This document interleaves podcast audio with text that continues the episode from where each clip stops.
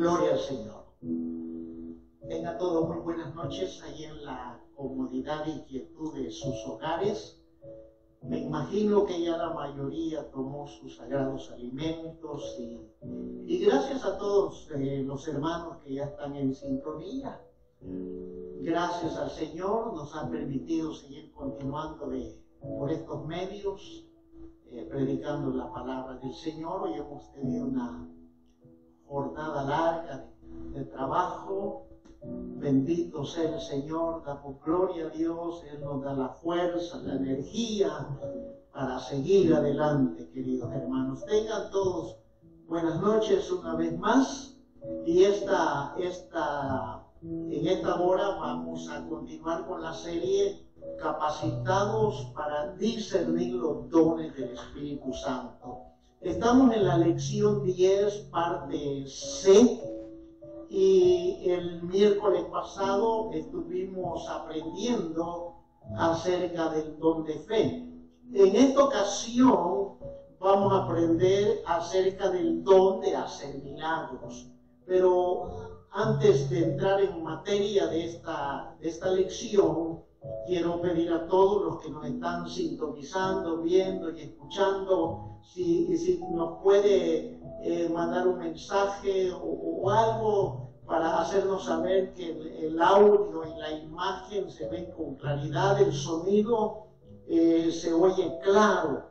Le vamos a agradecer que usted se reporte, que haga los comentarios eh, y, y en que usted está siendo edificado a través de esta serie que el próximo miércoles concluimos y ya el Señor nos va a dar este, eh, otra serie que, que, iniciar siempre con el propósito de edificar a la iglesia. De aquí, desde este, de este lugar, de, este, de esta tarima, de este altar de proclamación del nombre del Señor, les bendecimos a todas las familias, eh, mantengámonos como estamos, hermano, este, atendiendo el llamado, eh, quedándose en casa, eh, saliendo únicamente para las necesidades de adquirir alimentos, algo, algo básico, algo necesario que nos haga falta, ¿verdad? Pero de lo contrario, hermano, y tomando todas las medidas eh, preventivas, la pastora y yo todo el día hemos pasado con máscaras, con guantes, lavándonos las manos continuamente y bueno, haciendo todo lo que está recomendado, hermanos, para, para contribuir de esta manera y seguir adelante eh, con buena salud y predicando el santo evangelio. Y obviamente, hermanos, eh, unámonos en oración, cada, cada familia eh, tome un breve tiempo en la semana, allí únase, hijos, padres, todos, hermanos, eh, oremos por, por el, personal médico de los diferentes hospitales de todo el mundo, hermano, por nuestras familiares, nuestros hermanos en Cristo y, evitemos entrar en pánico, en temores que, que nos paralicen, sigamos confiando en Dios. Sé que la situación no es fácil, hermano, pero ¿sabe qué? Eh, apretamos lo bueno de todo esto y lo bueno es que el Señor, con su misericordia y gracia, eh, ha unido a la iglesia en general. Hoy más que nunca las iglesias se han vuelto al clamor, querido hermano, y, nosotros los, los, pastores nos damos cuenta que, que todo lo que podamos implantar en los lugares de reunión, ¿verdad? Eh, realmente nada más son adornos, eh, son este, decoraciones, si le podemos llamar así. Pero hoy nos estamos dando cuenta, hermano, que, uff, qué bueno es el Señor que nos ha llamado a la unidad, a ser solidarios, ¿verdad? Y, mantener, mantenernos informados, estarnos llamando unos con otros, hermano. Eh, eh, eso es, es ser unido, ¿verdad? Y como les decía, hoy este, toda la tarde hemos trabajado fuerte, hermano. Eh, gracias al Señor se repartieron 45 eh, canastas básicas, tanto para los hermanos que confirmaron de nuestra iglesia que iban a venir y como para otras familias, Aprovechemos esta bendición, hermano, que nos viene aquí a casa eh, para poder contribuir y para poder soportar en alguna manera y sigamos orando unos por otros. Eh, quiero suplicarle, hermano, que oremos por nuestra hermana Jessie. Nuestra hermana Jessie se ha sentido un poquito este, quebrantada de su salud, ¿verdad? Pero confiando en Dios, eh, que eh, todo, todo está bien ahorita, ¿verdad? Pero sigamos orando. Pido a las hermanas que, que, me están escuchando si le pueden mandar un texto de, de ánimo, de fortaleza, eh, una, una llamada, ¿verdad? Este es el momento, hermanos, donde todos debemos de contribuir a, a, a fortalecernos la fe, ¿verdad? A inyectarnos nuevos ánimos en la promesa de nuestro Señor Jesucristo. Bueno, eh, quiero eh, entrar, hermanos, eh, este, ya en materia de la clase, el don de hacer milagros, ¿verdad? el día de ayer, nosotros como pastores, hermanos, nos arrodillábamos allí en nuestro aposento y el Espíritu Santo traía un refresco a nuestro espíritu, a nuestra alma, a todo nuestro cuerpo. Eh, fuimos quebrantados en la presencia del Espíritu Santo, hermano. Y, para qué decirle, lloramos, clamamos por toda la iglesia, por la diversidad de familias, ¿verdad? Y, pidiéndole al Señor que, que todo esto termine, ¿verdad? Así es que, querido hermano, este, y hoy más que los dones del Espíritu Santo, ¿verdad? Lección número 10, parte C, es la parte C, es la parte C. El miércoles pasado veíamos el don de fe y hoy vamos a ver el don de hacer milagros. ¿Qué es el don de hacer milagros? Probablemente usted se estará preguntando, ¿qué es esto? Eh, eh es el don de hacer milagros. Bueno, una definición eh, para poder entenderla, para poder comprenderla, es la manifestación sobrenatural de indiscutiblemente del poder de Dios, otorgado a la iglesia, otorgado al creyente que el Espíritu Santo elige, porque es el Espíritu Santo, recordemos, que Él reparte a cada uno en particular como Él quiere. Entonces, el Espíritu Santo capacita a la iglesia o capacita a determinados creyentes, queridos hermanos, de realizar acciones más allá del alcance de la naturaleza. Vea qué definición este es la manifestación sobrenatural del poder de Dios otorgado a la iglesia o otorgado a algún creyente o a algunos creyentes de parte del Espíritu Santo de realizar acciones más allá del alcance de la naturaleza. Y vamos a leer para fortalecer esta definición, hermanos, en el Evangelio de San Lucas, en el capítulo 7, del verso 11 al verso 15, dice lo siguiente. Aconteció después que él iba a la ciudad que se llama Naín, refiriéndose a Jesús cuando dice que él iba, era Jesús, a la ciudad que se llama Naín, e iba con él muchos de sus discípulos y una gran multitud. Cuando llegó cerca de la puerta de la ciudad, he aquí que llevaban a enterrar a un difunto hijo único de su madre, la cual era viuda, y había con ella mucha gente de la ciudad. Y cuando el Señor la vio, se compadeció de ella y le dijo, no llores. Y acercándose, tocó el féretro y a los que lo llevaban se detuvieron y dijo, joven, a ti te digo, levántate. Entonces se incorporó el que había muerto, comenzó a hablar y lo dio a su madre. Qué tremendo relato, ¿verdad? Imagínense, querido hermano, esta situación. Una madre que tenía un hijo único, aparte de eso, era viuda. Eh, pensemos un poquito, como quien dice, metámonos imaginariamente en los zapatos de esta mujer. Para esta mujer todo estaba ya concluido, ya no había nada más que hacer. Lo único que había que hacer era lo que ellos estaban haciendo, rumbo al cementerio a enterrar el cadáver de aquel joven. Pero qué sorpresa se lleva esta mujer, querido hermano, que en, el, en lo que ellos tenían que hacer, en su parte que les correspondía, querido hermano, Jesús se atraviesa en el camino.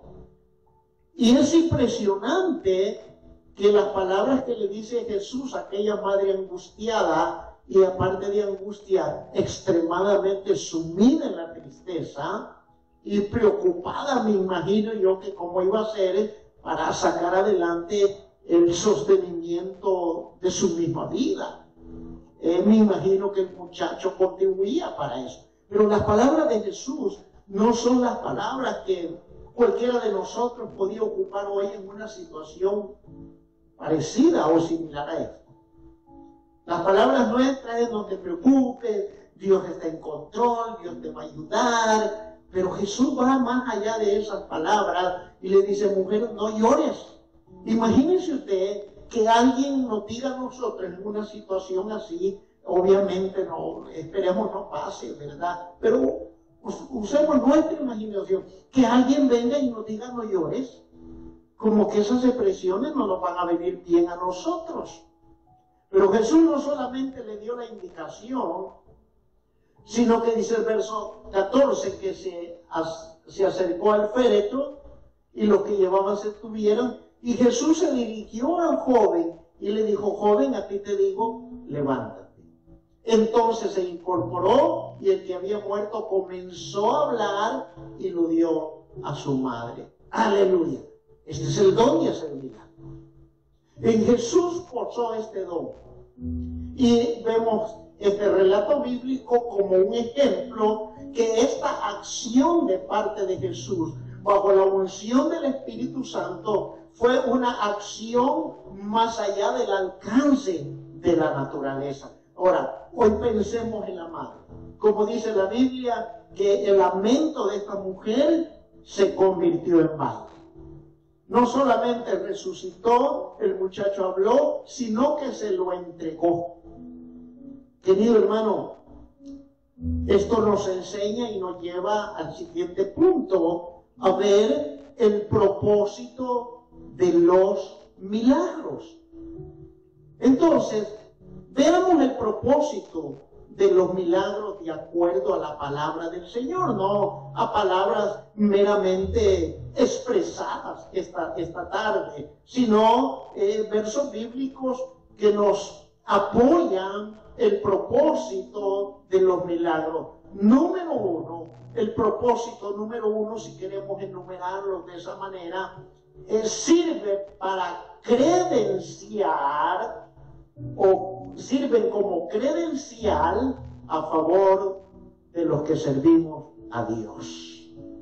Oiga, el don de hacer milagros sirve como una identificación, por decirlo de esta manera.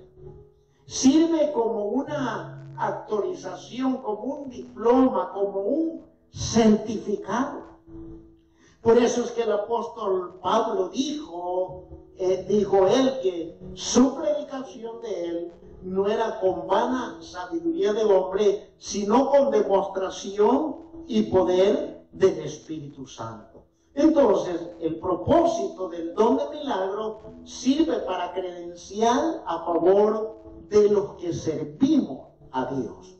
Vamos a ver en la Biblia, querido hermano, en Primera de Corintios, Primera de Corintios, capítulo 2, versículo 4 y versículo 5 para ir respaldando lo que estamos expresando hoy. Primera de Corintios capítulo 2, verso 4 y 5 dice, es lo que decía anteriormente, y ni mi palabra ni mi predicación fue con palabras persuasivas, persuasivas de humana sabiduría, sino con demostración del Espíritu y de poder, para que vuestra fe no esté fundada en la sabiduría de los hombres, sino en el poder de Dios. Entonces esto sirve como, una, como un tipo de identificación. Querido hermano, y esto contribuye a que no nos apoyemos en un conocimiento humano, sino, como dice el verso 5, en el poder de Dios que emana de su trono de la gracia, siendo manifestado a través de la iglesia. Y Primera de Corintios, capítulo 4, versículo 20, dice lo siguiente, porque el reino de Dios no consiste en palabra, sino en poder.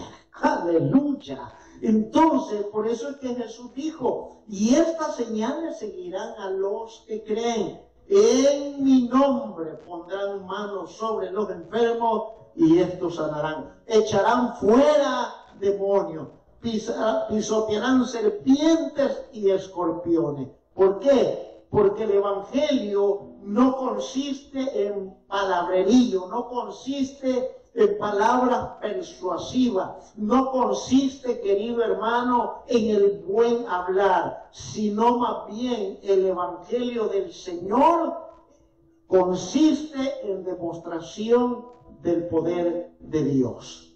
El segundo propósito del don de hacer milagros que yo pude encontrar, querido hermano, no es tampoco para ganar popularidad, eh, para ganar fama, eh, en fin, para proveer algún beneficio, sino que es para glorificar al Padre. Oiga, qué hermoso propósito. Otro propósito del don de hacer milagros es para glorificar al Padre. Vamos a ir a Mateo, capítulo 9, versículo 6 y versículo 8. Note lo que dice Mateo 9, verso 6 al 8. Dice lo siguiente, pues para que sepáis que el Hijo del Hombre tiene potestad en la tierra para perdonar pecados, dice entonces al paralítico, levántate, toma tu cama y vete a tu casa. Entonces él se levantó y se fue a casa. Y la gente al verlo se maravilló y glorificó a Dios que había dado tal potestad a los hombres. Aleluya. Entonces, querido hermano, si nosotros somos beneficiados y al Espíritu Santo le place usarnos en hacer milagros, en acciones que van más allá del alcance de la naturaleza. Esta enseñanza nos recuerda que el propósito es para que nuestro Padre Celestial sea glorificado. No es para llevar una etiqueta personal, no es para aprovecharnos de la gente, no es para sacarnos beneficios, es para que el nombre del Dios de los ejércitos, querido hermano, sea anunciado a través de esas acciones que van más allá del alcance de la naturaleza. El tercer propósito es para protección de los hijos de Dios, dando control sobre los elementos o astros naturales en momentos de emergencia. Oiga, este es otro propósito para protección de los que somos herederos de la salvación, dando control sobre los elementos o astros naturales en momentos de emergencia. ¿Cómo está eso, pastor? Bueno, vayamos a Josué. El libro de Josué, queridos hermanos, libro de, de Josué, en el capítulo 10, verso 12 al 14. Leámoslo como está escrito. Entonces Josué habló a Jehová el día en que Jehová entregó al amorreo delante de los hijos de Israel y dijo en presencia de los israelitas, Sol detente en Gabaón y tu luna en el valle de Ajalón. Y el sol se detuvo y la luna se paró hasta que la gente se hubo vengado de sus enemigos. Y no hubo día como aquel ni antes ni después de él, habiendo atendido Jehová a la voz de un hombre, porque Jehová peleaba por Israel. En esta ocasión, hermano, Josué y el ejército de Israel se enfrentaba ante los amorreos.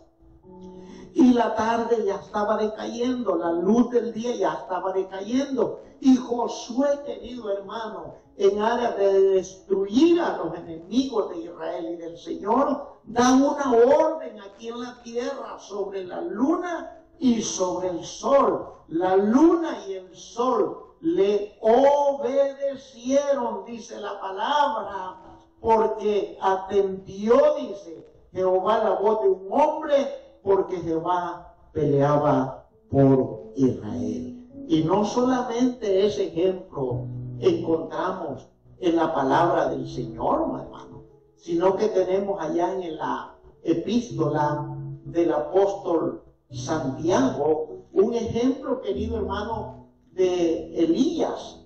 Y lo vamos a leer también en el capítulo 5, versículo 17 y versículo 18. Dice, Elías era un hombre sujeto a pasiones semejantes a las nuestras. Y oró fervientemente para que no lloviese, y no llovió sobre la tierra por tres años y seis meses. Y otra vez oró, y el cielo dio lluvia, y la tierra produjo fruto. Entonces, querido hermano, vemos aquí que en el tiempo antiguo, en el, eh, en el Nuevo Testamento, encontramos estos dos relatos que el apóstol Santiago trae al recuerdo de los discípulos de aquel entonces y a la iglesia con el propósito de fortalecer nuestra fe, querido hermano, y que sepamos de una vez por todas que en Dios la iglesia hará proeza. Este es el momento, hermano, donde la iglesia unida, la iglesia allí reunida en la casa, querido hermano, con su familia, usted puede unirse y clamemos, busquemos el rostro de Dios y Dios va a parar esta situación. Dios va, a hacer que todo vuelva a la normalidad, querido hermano. Por eso es que decía al principio, no nos enfoquemos tanto, querido hermano, en lo que está sucediendo. Ay, que cómo voy a hacer esto, cómo voy a hacer otro, y cómo aquí todos al principio, me imagino, y, déjenme pensar un poquito, que quizás eh, la mayoría caímos en esas, en esas angustias, en esos temores, en esas preocupaciones. Dios mío, y, yo decía el, domingo o un día, el miércoles pasado creo, nosotros como pastores también que tenemos la carga eh, de cubrir eh, los gastos mensuales de un ministerio, hermano, Bendito sea el Señor, aquellos ministerios pues que ya pasaron, que ya tienen eh, pagado sus edificios, ¿verdad? Que nada más es el mantenimiento de las instalaciones, pero aún así hay gastos, hermano. Entonces uno, uno eh, a veces eh, tiende a, afligirse y a veces uno mira las cosas grises, pero cuando leemos esta palabra que Elías Dice un hombre sujeto a pasiones, igual que las nuestras. Oró y no llovió y volvió a orar y volvió a llover. ¿Qué quiere decir? Que si nos unimos, bueno, y aquí habla de un solo hombre, querido hermano. Porque en ese tiempo el pueblo se había vuelto a la idolatría, el pueblo eh, eh, andaba desviado de los caminos de Dios, pero bastó uno, querido hermano, que se pusiera en la brecha, que hiciera vallado y, logró volver el corazón de toda una nación, querido hermano, para, para con Dios. Usted ya conoce el relato, por eso que Elías es llamado el profeta de fuego. Más sin embargo, Elías también entró en momentos preocupantes, depresivos. Dice la Biblia que él huyó un camino de día por el desierto para, para salvar su vida. Y él mismo dijo, Señor, mejor me quiero morir. Entonces, es la parte humana en todo lo que servimos a Dios. Pero cuando vemos estas cosas, hermano, el propósito de los milagros, si Dios lo hizo en aquel tiempo, yo no dudo que Dios lo va a volver a hacer.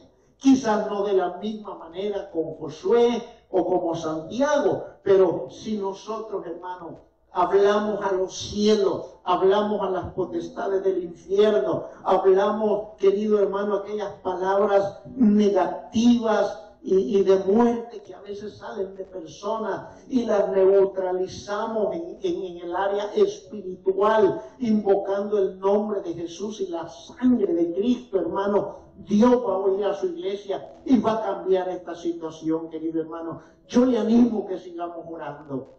Otro propósito que encuentro yo, hermano, es que los milagros sirven para señales a los que no creen a Dios, a los que no creen a la palabra, a los que todavía se dicen, bueno, si, si hay un Dios bueno, un Dios de misericordia, un Dios de amor, como me han hablado y me han dicho, ¿por qué permite tanto mal? Es una pregunta, hermano, generalizada en muchas mentes, en muchos corazones, eh, que requieren, hermano, explicaciones bíblicas.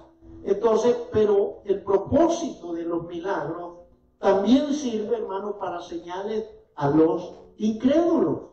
Vayamos al Evangelio de Juan, querido hermano. El Evangelio de Juan, en el capítulo 4, versículo 48, que es lo que nos dice la palabra de Dios. Evangelio de Juan, capítulo 4, versículo 48. Mire lo que dice eh, en la palabra del Señor al respecto. Entonces Jesús le dijo, si no vieres señales y prodigios, no creeréis. Entonces vemos que el propósito de los milagros sirve para dar señales a los incrédulos, pero también sirve para algo más hermoso, para dar vida al ser humano. Siempre en el Evangelio de Juan, capítulo 4, verso 49 al 53, dice la palabra de Dios. El oficial del rey le dijo, Señor, desciende antes que mi hijo muera. Jesús le dijo, ve, tu hijo vive. Y el hombre creyó la palabra que Jesús le dijo y se fue. Cuando ya él descendía, sus siervos salieron a recibirle y le dieron nuevas diciendo, tu hijo vive. Entonces él les preguntó a qué hora había comenzado a estar mejor. Y le dijeron, ayer a las siete le dejó la fiebre. El padre entonces entendió que aquella era la hora en que Jesús le había dicho, tu hijo vive, y creyó él con toda su casa. Aleluya. Aquí fortalecemos el propósito que sirve para señalar a las incrédulos y para dar vida al ser humano. Jesús ni siquiera fue a la casa de ese hombre. Jesús ni siquiera fue y agarró aceite, ni siquiera eh, oró por él, querido hermano. Simplemente él dio la palabra de fe, confiando en su Padre, que su Padre iba a ser glorificado y que el Padre le iba a escuchar y que la palabra de él regresaba en obediencia en vida de esta persona. Pero no solamente sirve para dar vida al ser humano, sino también para dar libertad al ser humano. Qué hermoso es vivir en libertad. ¿Cómo nos hemos sentido, hermano, hoy que recluidos en casa? Hay momentos que uno se desespera porque no está acostumbrado. Y hermano, hemos aprendido de esta experiencia cosas buenas. Un ejemplo, las costumbres o las medidas de higiene Creo que hoy en el mundo entero vamos a quedar ya con el chip de las medidas de higiene, de lavarnos las manos, en fin, de hacer todo lo que nos han enseñado a través de estos acontecimientos, querido hermano. Pero hay momentos que aunque estamos seguros bajo el techo, tenemos en lo básico en nuestros hogares, no montones, queridos hermanos, pero sí hay, hay, ¿verdad? Este, pero a veces se desespera.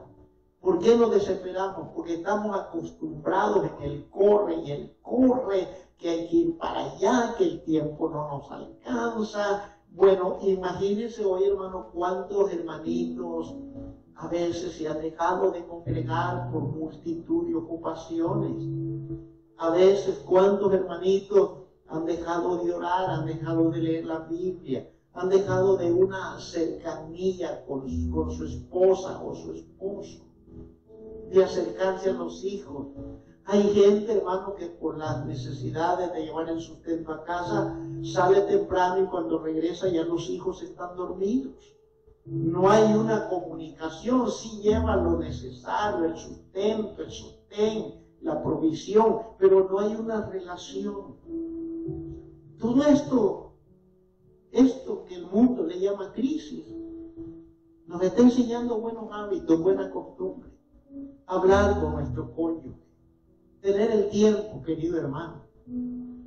Así es que sirve para dar libertad al ser humano. Mire lo que dice el Evangelio de Juan, capítulo 5, versículo 6 al 9.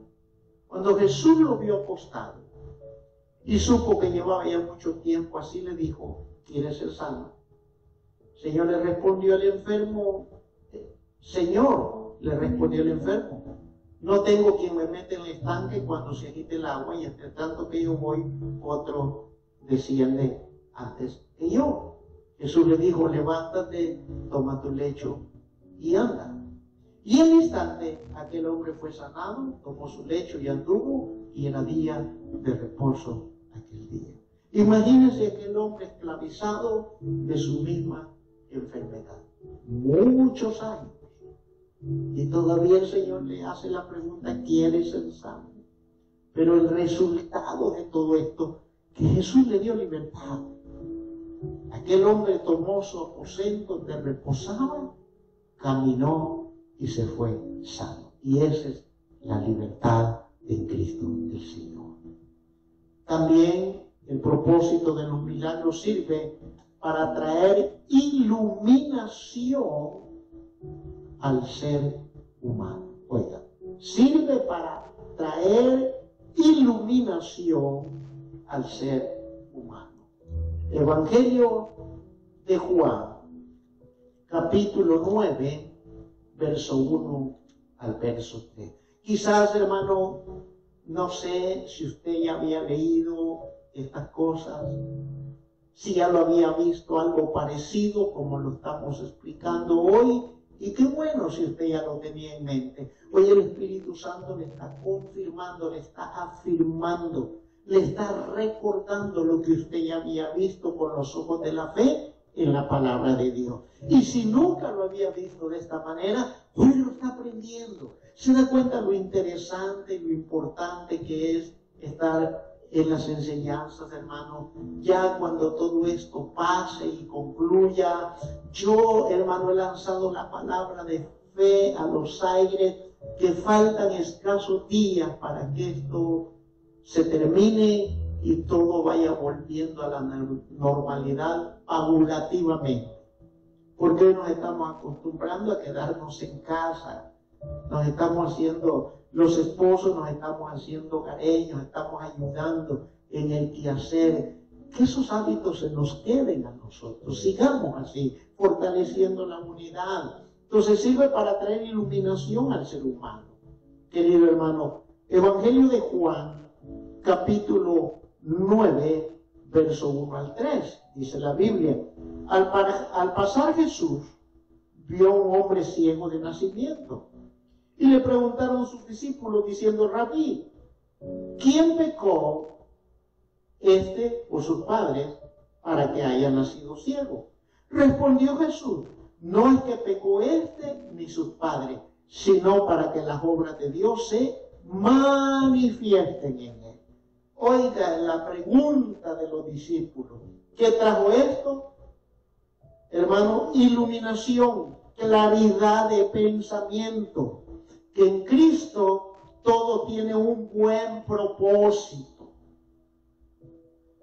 El otro propósito de los milagros es para traer la solución a necesidades inmediatas. Qué hermoso es esto, hermano. Mm. Traer solución a necesidades inmediatas. Todos hoy día tenemos necesidades inmediatas. Y han habido momentos, hermano, que han existido y seguirán existiendo. Pero hoy yo quiero decirle en el nombre del Señor, querido hermano, que el Señor trae la solución a esas necesidades inmediatas. Evangelio de Juan, capítulo 2, versos 6 al 9. Y estaban allí seis tinajas de piedra para agua conforme al rito de la purificación de los judíos, en cada una de las cuales cabían dos o tres cántaros. Jesús le dijo, llenad estas tinajas de agua y las llenaron hasta arriba. Entonces le dijo, sacad ahora y llevarlo al maestro Sala y se lo llevaron. Cuando el maestro Sala probó el agua hecha vino, sin saber él de dónde era, aunque lo sabían los sirvientes que habían sacado el agua, llamó al esposo. Note usted en una boda que falte la comida, en una boda que falte algo, eh, bueno, eh, la atención a los invitados, que es algo que forma parte esencial en la celebración de un matrimonio. Imagínense cómo estaba el encargado de aquella fiesta y aquellos recién casados, querido hermano, bueno, a lo mejor los recién casados ni cuenta se daban porque había alguien que estaba coordinando ahí. Ah, venía una humillación, venía una vergüenza en perspectiva. La gente eh, demandaba vino y ya no había. Había una situación allí de pasar una vergüenza, una pena, el nombre de la familia, que iba a quedar entredicho. Pero ahí estaba Jesús y él trajo solución a esa necesidad inmediata. Hermoso es el Señor. Dios es todopoderoso y Él va a traer solución a esta necesidad inmediata, proclamando su palabra, creyendo en Él, querido hermano, y no entrando en dudas ni temores. Bien, quiero pasar al siguiente slide, hermano, y quiero hablar que existen tres fuentes de poder que provocan milagros y provocan señales. Y quiero darlas a conocer para que aprendamos todo. Número uno, está el conocimiento intelectual del hombre ¿Cómo es eso, pastor? ¿Puede mi mente tener poder para crear? ¿Tiene mi mente poder para sanar y hacer cosas? Vamos a Daniel, libro de Daniel, en el capítulo 1, versículo 17.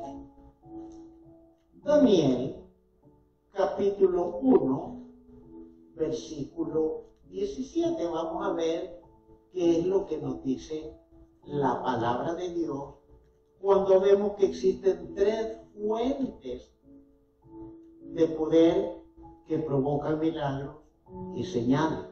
Y uno de ellos es el conocimiento intelectual del hombre. Daniel capítulo 1, versículo 17. Dice la Biblia, a estos cuatro muchachos Dios le dio conocimiento e inteligencia en todas las letras y ciencia y Daniel tuvo entendimiento, entendimiento en toda visión y sueño. El Espíritu Santo capacitó a estos jóvenes y capacitó a, Daniel con sabiduría para interpretar, para ver visiones, ver sueños y darles conocimiento, dice, en todas las letras y ciencias que hacen, que están haciendo los científicos eh, más iluminados en su inteligencia hoy, queriendo encontrar un antídoto, una vacuna, queriendo encontrar un medicamento. ¿De dónde viene ese poder? Dios les ha dado la inteligencia, el conocimiento, y lo van a desarrollar. Lo van a desarrollar. Oremos por la ciencia médica. Si a Dios le place iluminar la mente de la ciencia médica, a través de la ciencia médica va a venir la medicina. Recuérdese lo que dice, que Él envía sanidad y medicina, si Él le place. Pero Dios en un soplo de su trono de la gracia puede hacer morir ese virus. Entonces, querido hermano, hay más citas bíblicas. Eh, voy a leer Daniel capítulo 2, verso 21, ¿verdad? Mire lo que dice la palabra de Dios. Él muda los tiempos y las edades, quita reyes y pone reyes, da la sabiduría a los sabios y la ciencia a los entendidos. Entonces el conocimiento intelectual del hombre es una de las fuentes de poder. Otra fuente de poder, Satanás mismo, hermano. Pero él la ocupa para engañar Vamos a ir a Éxodo. Obviamente, hermano, no voy a leer todas las citas, hay muchas citas bíblicas, el tiempo apremia y créame, hermano, la pastora y yo estamos bastante enfatigados hoy, pero con fuerza en Cristo. No hemos probado un bocado, querido hermano, queremos ir a casita, tirar, darnos una ducha con agua, agua tibia, estirar los pies y comernos una tostadita de pan ahí con algo para luego ir a descansar. Pero obviamente no voy a dejar inconclusa. La segunda fuente de poder, hermano, para hacer milagros y señales es Satanás mismo, pero él lo hace con el propósito de engañar, de sujetar el alma, querido hermano. Hubiera querido extenderme en esto, tener el tiempo, querido hermano, porque esto hay mucho que sacarle. Éxodo capítulo 7, versículo 8 al versículo 11. Note lo que dice la palabra del Señor. Habló Jehová a Moisés y Aarón diciendo, si Faraón respondiere diciendo, mostrar milagro, dirás a Aarón, toma tu vara y échala delante de Faraón para que se haga culebra. Vinieron pues Moisés y Aarón a Faraón, e hicieron como Jehová lo había mandado, y echó Aarón su vara delante de Faraón, de sus siervos, y se hizo culebra. Entonces llamó también Faraón sabios y hechiceros, e hicieron también lo mismo los hechiceros de Egipto con sus encantamientos, pues echó cada uno su vara las cuales se volvieron culebras, mas la vara de Aarón devoró las varas de ellos. ¿Se están dando cuenta, querido hermano? Satanás también hace prodigios, milagros y señales, pero él los ocupa para engañar. Y eso está de más decir. Usted va por las calles, bueno, eh, por los diferentes medios de comunicación se anuncian denos una llamada, una visita personal, aquí le decimos quién le ha hecho el mal, quién le ha hecho un entierro, una brujería y nosotros se lo sacamos, aquí le mostramos la persona, bla, bla, bla, bla, bla, bla, bla, bla, bla. Y la gente en su necesidad, querido hermano, y en la ignorancia del poder de Dios, cae atrapada y queda engañada. ¿Y qué es lo que viene después, hermano? Vienen las salidas de grandes cantidades de dinero, querido hermano. Por eso hay un canto tan precioso antiguo que dice, y lo recuerdo hoy, solo el poder de Dios puede salvar mi ser. Y si leemos más, está Marcos 13, 22, Mateo 7, 21, 23, Apocalipsis 13, 13, 14, Apocalipsis 16, 13, 14. No lo vamos a leer, el tiempo apremia, hermano. Pero la tercera fuente es el genuino poder de Dios. Vamos a leer el Deuteronomio, capítulo 26, querido hermano, versículo 8. La tercera fuente, usted puede decir, bueno, pastor, ¿y por qué no puso como número uno el poder de Dios? El orden, querido hermano, que le hemos puesto no, le quita eh, mérito a la presencia y al poder de Dios. Vamos a leer Deuteronomio capítulo 26, versículo 8, dice la palabra del Señor. Y Jehová nos sacó de Egipto con mano fuerte, con brazo, con brazo extendido, con grandes espantos y con señales y con milagros. Y nos trajo a este lugar y nos dio esta tierra, tierra que fluye leche y miel. El genuino poder de Dios. Cuando Dios interviene, querido hermano, como veíamos allá en, en, los, en los propósitos, el Padre glorificado protege a los hijos, da vida al ser humano, da libertad, iluminación y resuelve las necesidades inmediatas. Alabado sea el Señor. Bien, querido hermano, rápidamente quiero mencionar tres términos griegos que nos explican la palabra milagros. El siguiente slide, tres términos griegos que nos explican la palabra milagros. Como dicen por allí, abuelo de pájaro, quiero tocar esto, ¿verdad? Eh, primera palabra es dunamis. La palabra dunamis en griego significa maravillas, poderes. Esta palabra, querido hermano, señala el poder divino de Dios como la fuente sobrenatural. Oiga bien esto que hace posible lo imposible, el dunamis de Dios, las maravillas de Dios, el poder de Dios haciendo aquello imposible posible.